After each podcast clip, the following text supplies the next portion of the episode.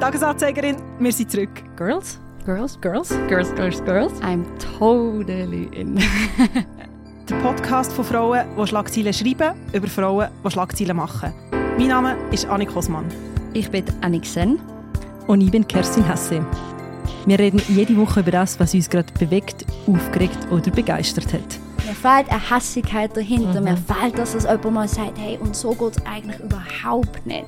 Von Popkultur über aktuelle gesellschaftliche Debatten. Es ist egal, was man macht, als Frau mit ihrem Körper. Es ist eigentlich nicht richtig. Man kann es eigentlich eh nicht richtig machen. Gefühlt. Promi-Gossip.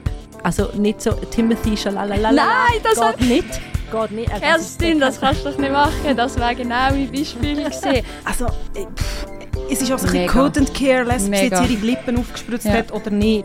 bis hin zur Politik. Und das sage ich nicht, dass das Gegenteil ist. Ein wahrer Feminismus ist permanent in lila Latzhose auf der Straße zu stehen. Nein, Feminismus kann in ganz vielen kleinen Momenten im Alltag passieren.